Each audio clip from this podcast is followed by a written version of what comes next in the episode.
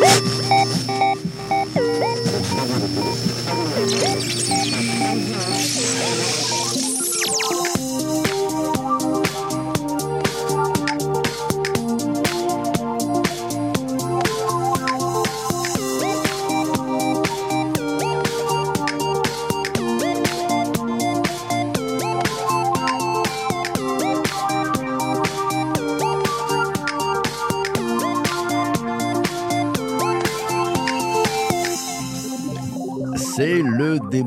La rédac, nouvelle formule, formule enrichie. Et oui, une formule euh, un peu différente euh, des précédentes. On, change un peu tout, on fait tourner la table. On va partir du fil rouge euh, entre les trois des épisodes de la semaine, les épisodes qui ont été diffusés sur les trois plateformes de podcast, MGMT Management Nouvelle Génération, la deuxième plateforme, c'est le Web3 Café. Et la troisième, le troisième podcast, c'est le Digital pour tous. On revient sur les trois épisodes très rapidement. On trouve un fil rouge et puis c'est parti. C'est parti pour ce débrief nouvelle formule. À mes côtés, euh, bah, vous la connaissez tous. Mais oui, Laura Bocobza, euh, membre historique de cette Redac Room, euh, est à mes côtés. Bonjour Laura, comment ça va? Bonjour PPC, bonjour à toutes et à toutes. Je suis très heureux de faire ce débrief nouvelle formule avec toi parce que je sens qu'on va partir très très très très loin. Euh, je rappelle un peu les trois épisodes qu'on a eu cette semaine. On a parlé de l'art et la manière de tuer une bonne idée en collectif. C'était pour le podcast MGMT Management Nouvelle Génération. Euh, J'ai convié euh, autour de ce micro Jean de La Fontaine ou plutôt un pauvre Jean de La Fontaine totalement fracassé par un comité de gens très érudits, très très sérieux qui lui ont massacré la cigale et la fourmi. Je vous encourage à aller l'écouter si vous ne l'avez pas encore écouté sur MGMT GMT Management Nouvelle Génération. Mardi, je recevais Aurélie, Bensoussan. Elle est cofondatrice de Metaverse Studio et on a parlé de l'art et la manière de créer une expérience réussie dans le Metaverse. C'était, tu l'as deviné, pour le podcast Le Web3 Café. Et puis mercredi, mercredi, euh, ouais, les IA génératives, ChatGPT, OpenAI, GPT-4, ouais, ils sont partout, on entend partout parler. Et la question que j'ai posée, ben, c'est comment ça se passe pour celles et ceux qui vivent de leur plume, qui écrivent notamment pour le web, euh, ben, comment ils font avec les IA génératives? L'invité Muriel Gani, elle est auteure de l'ouvrage Écrire pour le web, c'est paru chez, chez Duno. On attaque avec ce débrief. Laura, euh, tu trouvé un fil rouge de ton côté? Alors oui, j'ai trouvé un fil rouge. Euh, je t'avoue que j'étais un petit peu, euh, j'avais un peu d'appréhension à ce débrief nouvelle formule. Euh, pourtant, j'ai participé à la création du débrief nouvelle formule, donc je me suis un peu tiré dans le pied sur ce coup-là.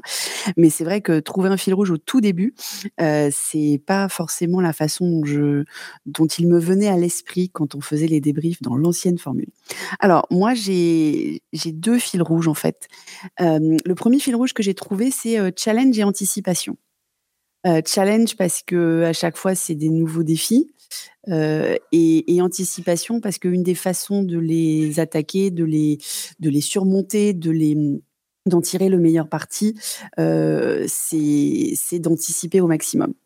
Et puis en fait, en, réfléchissant et en construisant un petit peu la suite de après le fil rouge, je me suis rendu compte que on, était en fait, tu avais fait une semaine. Alors au-delà du, girl power qui n'a pas eu lieu malheureusement avec l'absence d'Angélique, mais, mais euh, tu as construit une semaine en fait avec euh, l'ancien monde, le monde qu'on a cru qu'on allait avoir, et puis le, le monde d'aujourd'hui.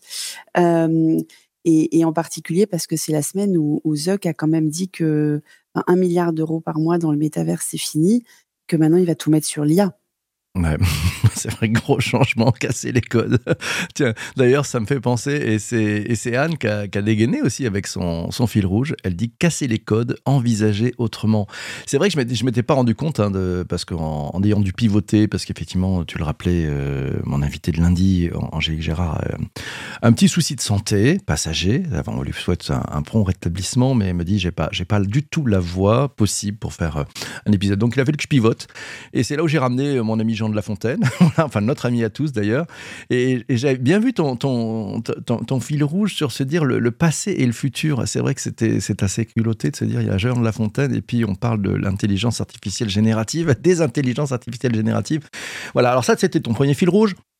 Tu vas nous donner peut-être le, deuxième après. Moi, le, le deuxième, euh, alors mon, mon premier fil rouge, moi, euh, quand j'ai essayé de mettre les sujets, je me suis dit, si je prends les trois épisodes, je me suis dit finalement, il y avait un peut-être un fil rouge qui s'appelle le travailler ensemble. Euh, ouais, c'est-à-dire travailler ensemble, et c'est bon, l'histoire de la Jean de La Fontaine, vous irez l'écouter.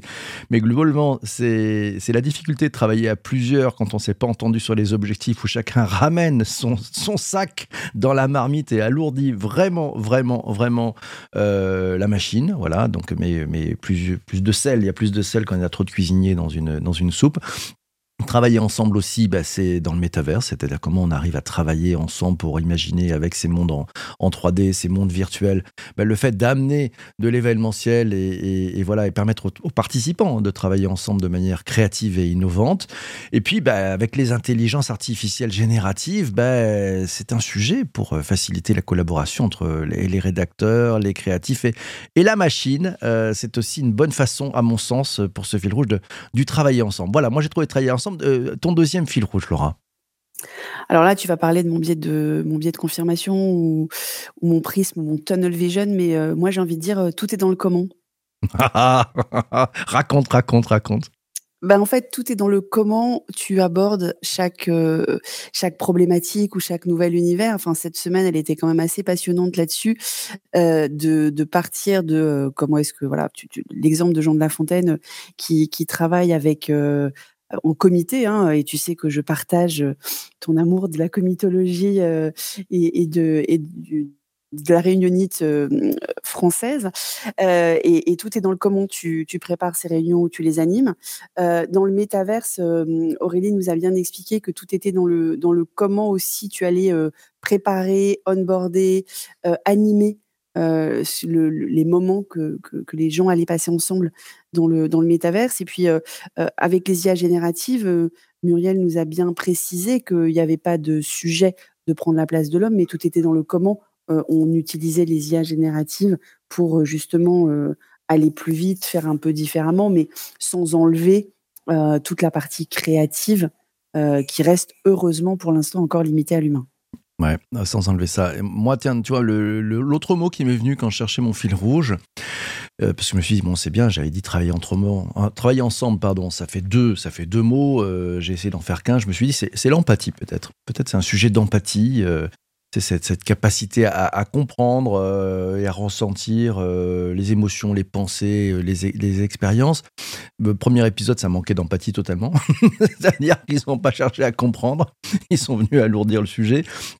Euh, deuxième, sur l'empathie, je pense que pour monter un événement, euh, qu'il soit dans le métaverse ou ailleurs, il y a vraiment une question d'empathie, c'est-à-dire se mettre aussi à la place, regarder les choses du point de vue des participants, euh, ressentir peut-être un peu ce qu'on pourrait appeler les résonances émotionnelles qu'on peut trouver.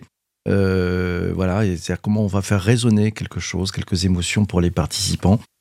Et puis bon, je pense que c'est c'est aussi, enfin, on en a eu parlé. Hein, on devait faire l'épisode sur la symétrie des, des, attentions et des émotions avec Angélique, mais c'est aussi ça, cette, cette côté de on va faire attention aussi, on va avoir une espèce d'écoute très active. Et puis bah, l'empathie, je pense qu'elle est, elle est clé euh, quand on utilise les, intelligences artificielles génératives, les, les chat GPT, les, basés sur bah, forcément c'est tous ces, tous ces moteurs d'intelligence artificielle qui sont de plus en plus exponentiels dans leur capacité à aller vite et amener des choses. Bah, l'empathie, c'est la clé peut-être, puisque euh, on dit hein, le prompt, la façon de programmer la machine, euh, que ça soit dans la façon dont tu l'utilises aujourd'hui, euh, dans une logique de chat ou euh, demain avec les, ce qu'on appelle les futures euh, ça sera sa façon finalement de ramener aussi plus de cadrage hein, pour, pour ces intelligences artificielles. Ben, ça va être dans l'empathie aussi, je pense. C'est dans la, dans la façon de se dire, bah, tiens, comment on amène le bon résultat Et comme dirait l'autre, bah, avec le prompt, tout est dans le brief. Hein, tout est dans le brief. Comment tu réagis à tout ça, Laura? Alors sur le brief à 2 milliards de pourcents. 2 milliards de pourcents. Sur l'empathie, c'est intéressant ton point de vue, je l'avais pas vu comme ça. Euh, bien sûr sur la symétrie des attentions. Euh, et mais tu sais, je trouve que, euh, l'empathie, pour moi, c'est un peu comme la bienveillance. Malheureusement, il y a des mots comme ça en management qui ont été un petit peu galvaudés, qu'on manipule, qu'on affiche, qu'on placarde sans forcément les, sentir pour les ressentir pour de vrai. Et, du coup ça fait beaucoup de beaucoup de feeling washing euh, pour euh, pour dévoyer euh, le, le, greenwashing. Mais c'est c'est malheureusement assez assez faux alors qu'effectivement dans la symétrie des attentions on est bien là dedans si on avait pu avoir le à voir l'épisode. Et effectivement, dans, le, dans la comitologie, c'est vrai que c'était un, sujet. sur le, sur les, le métaverse, euh, moi, j'avoue que je n'ai pas la même vision certainement que toi et que tous ceux qui, ont fait la deuxième nuit du Web 3 à laquelle j'ai pas pu participer parce que je ne suis pas encore entrée dans le métaverse.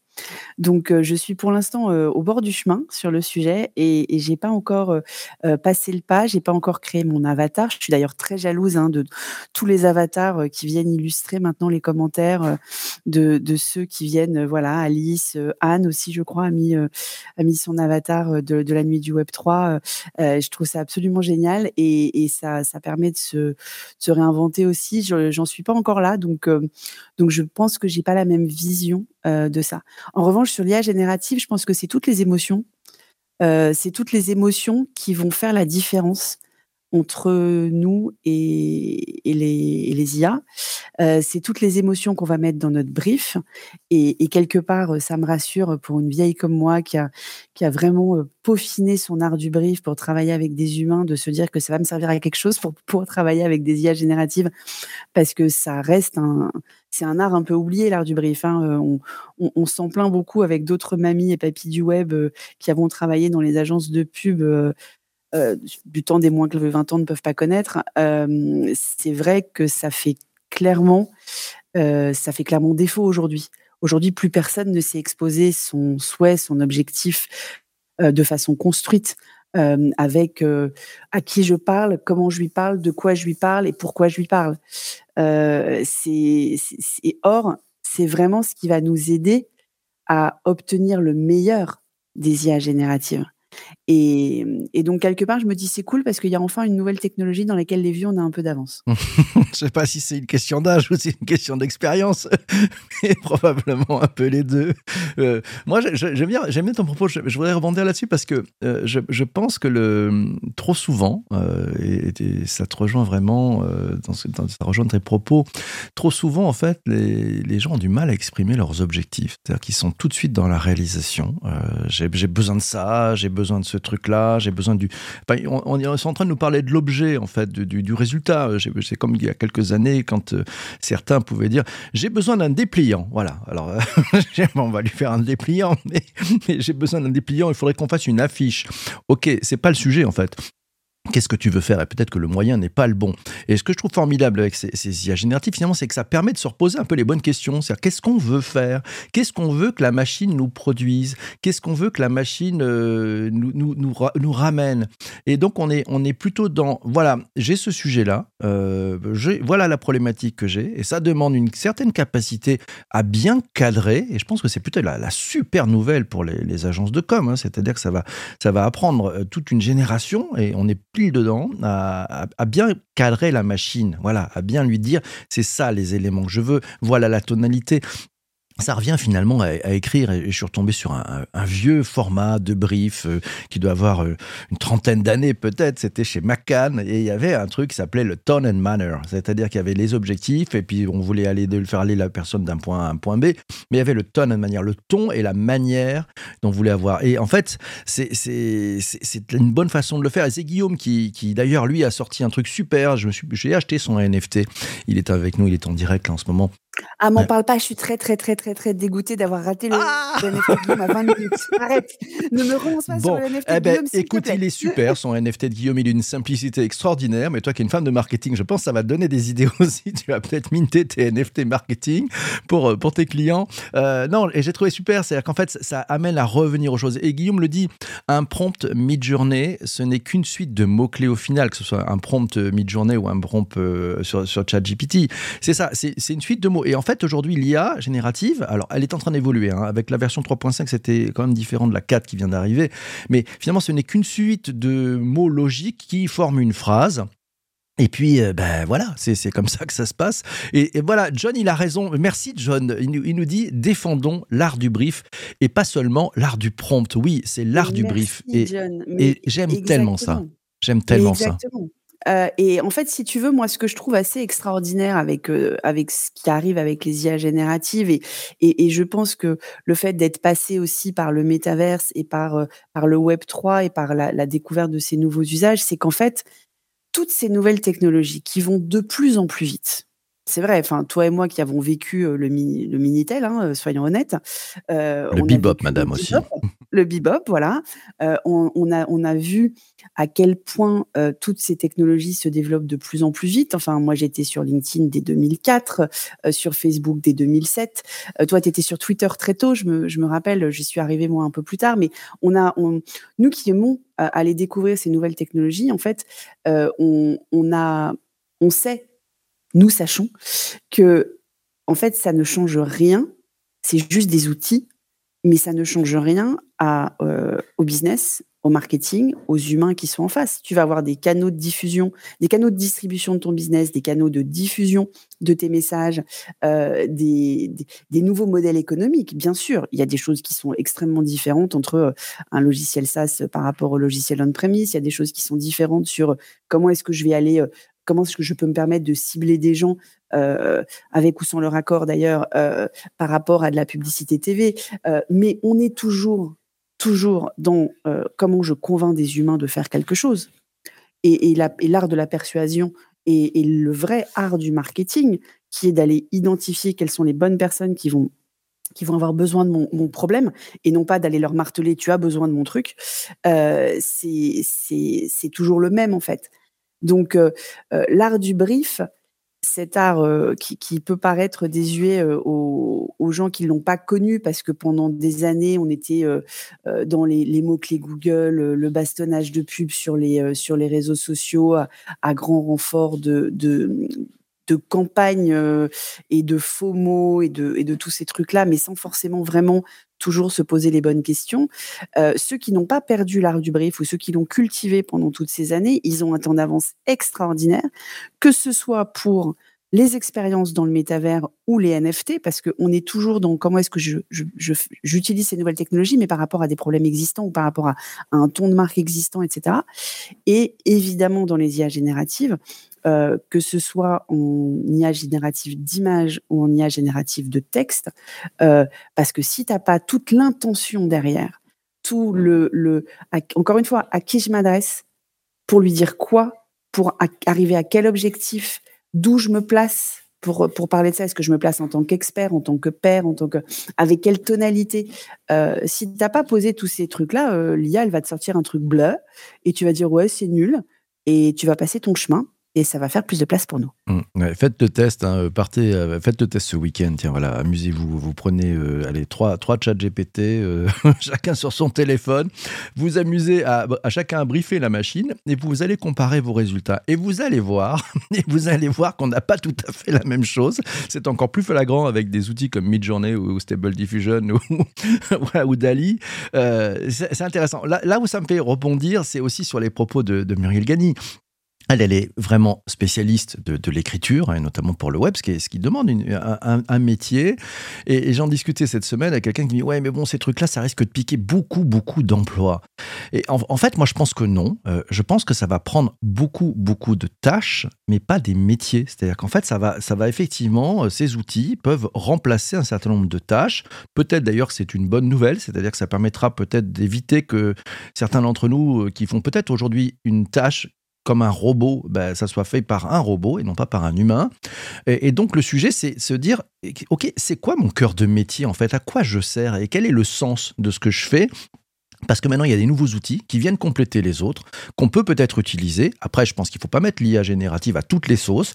Euh, c'est-à-dire que c'est aussi, euh, je pense, une logique de numérique responsable, parce que euh, quand on utilise à fond ces outils-là pour faire des choses où on pourrait les faire autrement, bah, peut-être qu'on consomme plus de gaz, plus de choses. que voilà. Donc il y a aussi une nécessité de prendre un peu de maturité, de se dire, bon, ben, on ne peut pas tout faire avec ces IA génératives. Ok, il y a du buzz, ok, il y a du bruit, tout le monde en parle, et c'est incontournable, ça fait la une de Paris Match, ça fait la une de l'équipe, enfin bref, c'est même partout.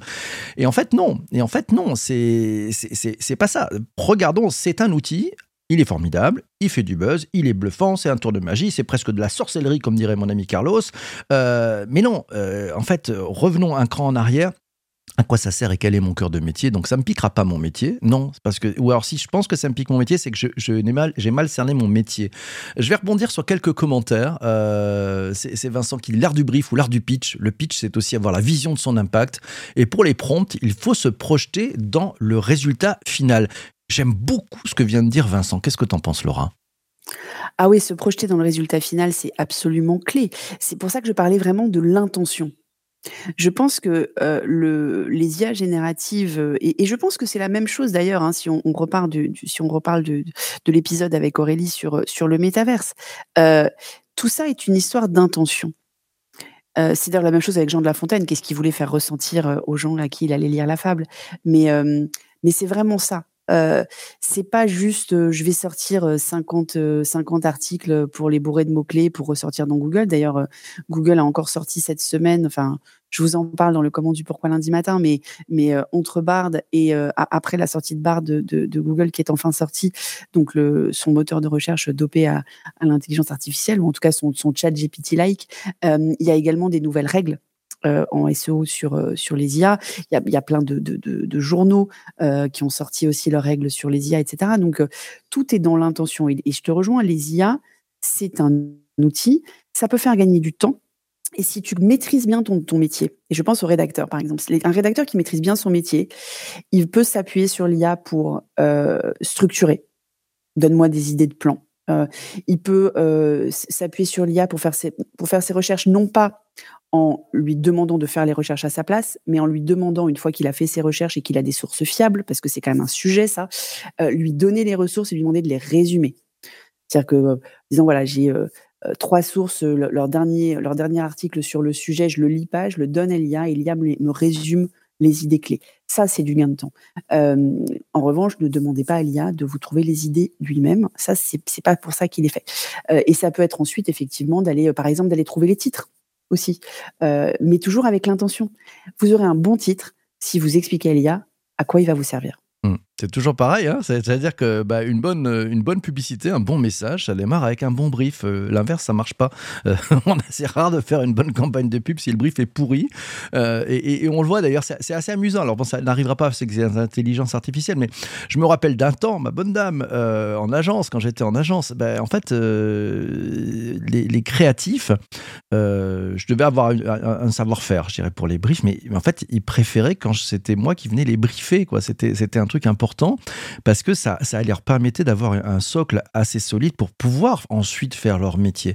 Donc on voit bien, il y a cette logique de, de chaîne de valeur. Euh, bah, c'est l'histoire du. Christian nous dit du bon chasseur et du mauvais chasseur. Merci Christian. Alors pour, pour ceux qui nous écoutent, qui, qui ne connaissent pas le bon chasseur et le mauvais chasseur, vous tapez dans YouTube le bon chasseur, le mauvais chasseur, les inconnus. Et normalement, vous devriez trouver ce qui nous fait exploser de rire. Euh, c'est quoi? Ça fait quoi? 30 ans bientôt que c'est sorti. oh, ça doit bien faire un truc comme ça, Laura. Ça nous donne un âge, mes amis. Merci, Christian, pour ce petit, ce petit truc d'humour. On va partir dans le fou rire, j'en suis persuadé. Tiens, euh, Jean-Emmanuel nous dit ce qui, ce qui l'inspire euh, cette semaine, euh, c'est que demain n'est pas une cassure face à l'innovation de rupture.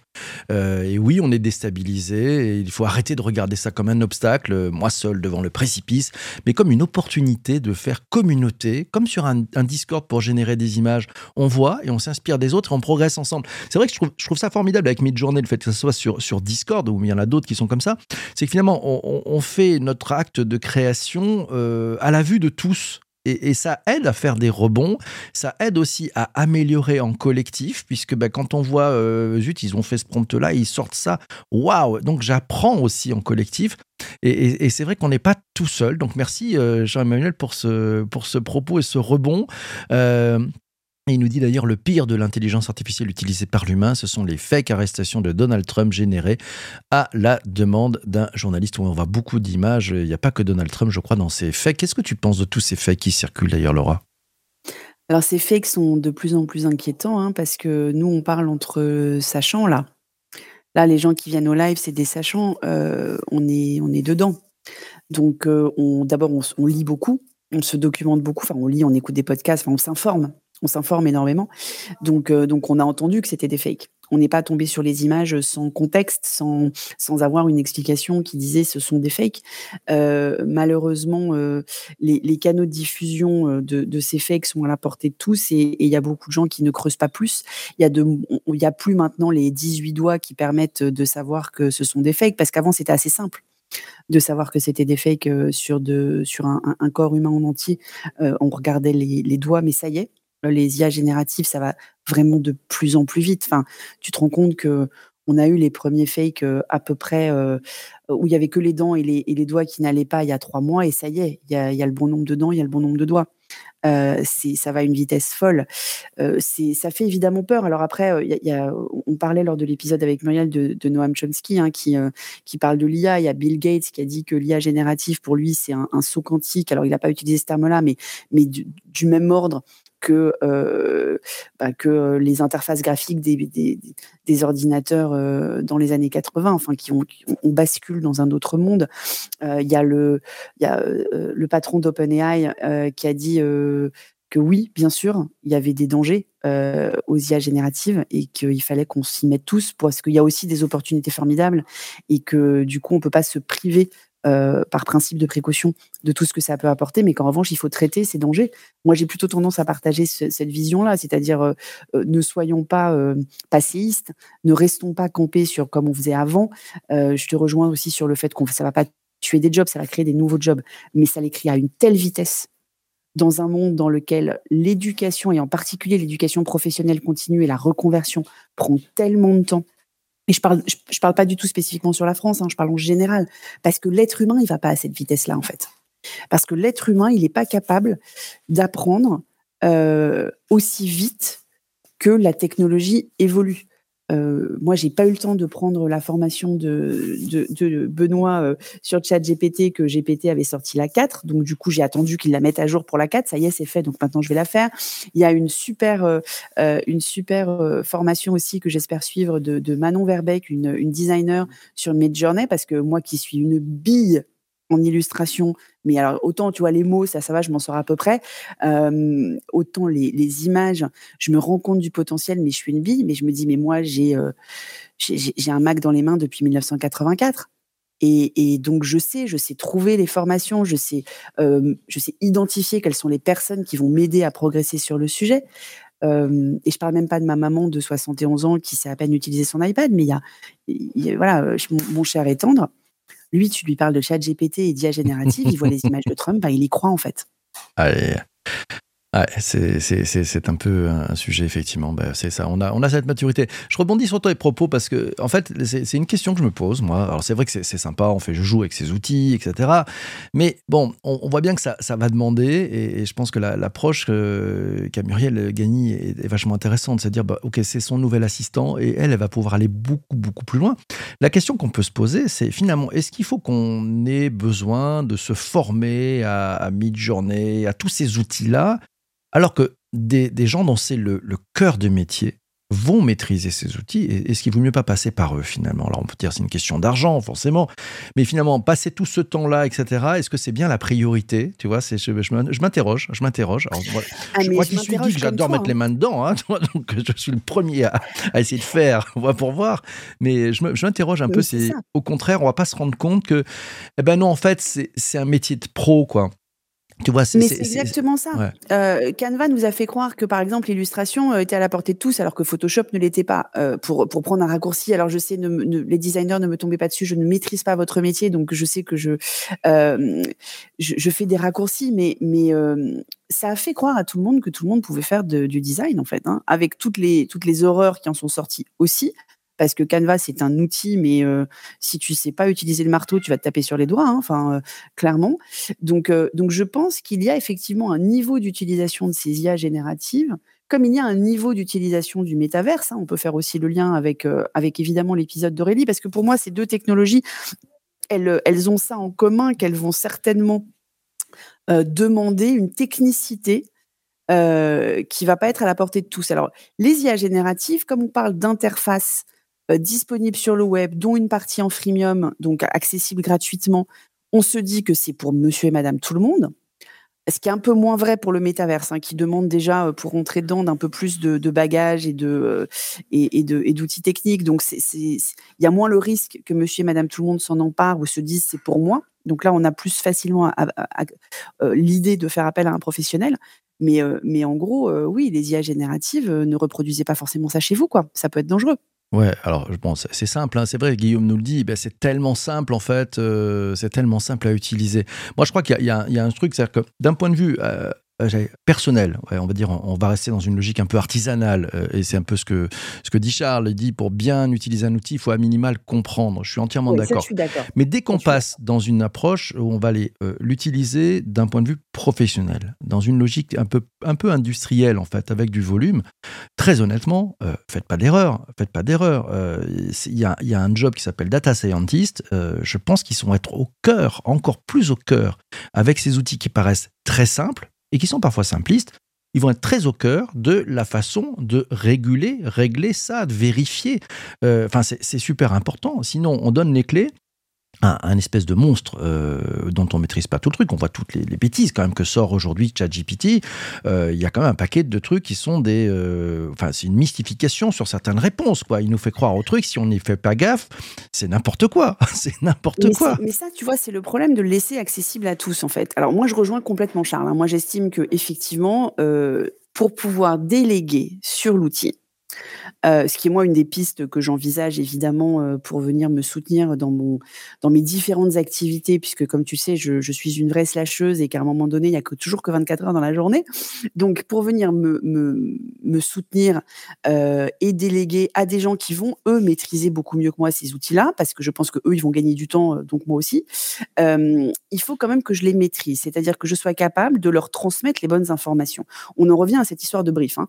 si je comprends pas comment ça marche euh, je ne vais pas être capable de le déléguer à quelqu'un qui va l'utiliser bien mieux que moi, qui lui va en faire son métier euh, toute la journée, euh, qui du coup va progresser beaucoup plus vite que moi, parce que c'est toujours le même problème. Quand on utilise quelque chose qu'un petit peu, on ne peut pas en exploiter. notre courbe d'apprentissage, elle est beaucoup plus longue, forcément. Donc, je rejoins Charles. moi, en ce moment, je suis en train d'explorer ces outils pour savoir dans quelle mesure je vais m'appuyer sur des, des prestats, des free, euh, des spécialistes euh, à qui je vais déléguer soit de la génération de texte, soit de la génération d'images, euh, grâce à ces outils d'IA générative. En revanche, là où il y a un message que moi je martèle, et j'en parlais encore dans, la communauté de la Sienda hier, c'est qu'arrêtez de poser des questions à ChatGPT. ChatGPT ne peut pas répondre à des questions. ChatGPT, c'est un générateur. Qui dit générateur, ça veut dire qu'il va créer. Mais ne pensez pas qu'il a les réponses à des questions. Il n'a aucune réponse à aucune question. Il, écrit des mots les uns à la suite des autres, basés sur de la probabilité statistique que les mots aillent ensemble. Donc, c'est vraiment l'erreur énorme que qu'ont fait beaucoup de gens et que continuent à faire beaucoup de gens, et c'est toujours le problème que nous sommes des sachants, donc nous savons ça et nous ne sommes pas en train de, de, se faire avoir, mais, mais moi je suis terrifiée quand je, quand je vois euh, passer sur Twitter, parce que c'est beaucoup sur Twitter qu'on les voit, des questions, euh, euh, en gros, parle-moi de tel événement historique ou, euh, euh, qui est un tel. Moi, j'ai fait l'exercice, hein, qui est Laura Bocobza sur ChatGPT. Euh, c'est, alors, c'est bien, c'est que ChatGPT, même sans prompt, il est assez flatteur, mais mais il y a des grosses, grosses, grosses erreurs. Ouais, ce que, ce que dit Christian, et on, va malheureusement devoir vous donner le programme de la semaine prochaine. Enfin, malheureusement et heureusement d'ailleurs, parce que cette podcast touche un peu à sa fin. Il est presque 8h, monseigneur, puisqu'on enregistre ça le matin à 7h20.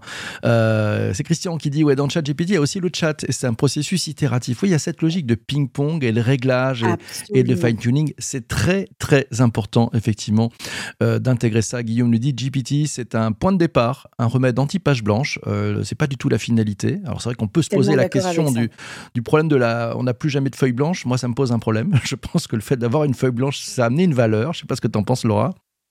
Alors moi je pense que moi je suis comme toi, moi j'aime bien la feuille blanche et d'ailleurs je peux même commencer avec un, papier et un stylo, enfin Marie Marqueball mais c'est l'équivalent euh, parce que parce que c'est griffonné aussi, ça, ça aide à, à, coucher les, les, les, idées. Mais mais alors pour rebondir sur les deux points, euh, oui, ça peut aider sur la page blanche parce qu'effectivement, et je parlais de la structure, par exemple, d'un article. Hein, je sais, j'ai tel sujet, je sais pas par quel bout commencer à le prendre. Je peux demander à ChatGPT de, en lui donnant la finalité de, l'article que je vais rédiger, euh, de me construire un plan, par exemple. Euh, donc, euh, donc ça, ça te permet d'avoir une base de départ. Et évidemment, Christian a raison, et c'est là que la force de l'outil est, vraiment pour moi là-dessus. Et contrairement à justement poser une question et avoir une réponse toute faite, ce qui est pas du tout son usage euh, premier, et c'est surtout ne faites pas ça, ne posez pas de questions à ChatGPT, mais c'est vraiment de dire ok, je vais commencer par justement par lui faire faire un plan, euh, je peux lui faire rédiger des accroches, je peux ensuite lui dire ok dans telle section comment est-ce que je fais un plan de sous-section, etc. Donc euh, tu peux aller et petit à petit tu peux l'amener comme ça à force de le briefer à ce qu'il rédige effectivement pour qu'ensuite tu mettes ta patte euh, par dessus. Donc donc ChatGPT c'est pas je lui donne une instruction et boum j'ai un article complet du premier coup. Hein. Non, c'est pas comme ça que ça marche. Tu as bien raison. Alors, le mot de la fin, je vais le laisser à Alice, euh, qui nous dit c'est clair. Mieux vaut un humain pro dans son domaine pour vérifier que l'intelligence artificielle ne dit pas trop de bêtises. Alors, les amis, le programme de la semaine, merci d'avoir été présent pendant ce, ce, podcast en live hein, qui, a lieu, euh, bah, le débrief de la rédaction. Je vous donne le programme de la semaine prochaine.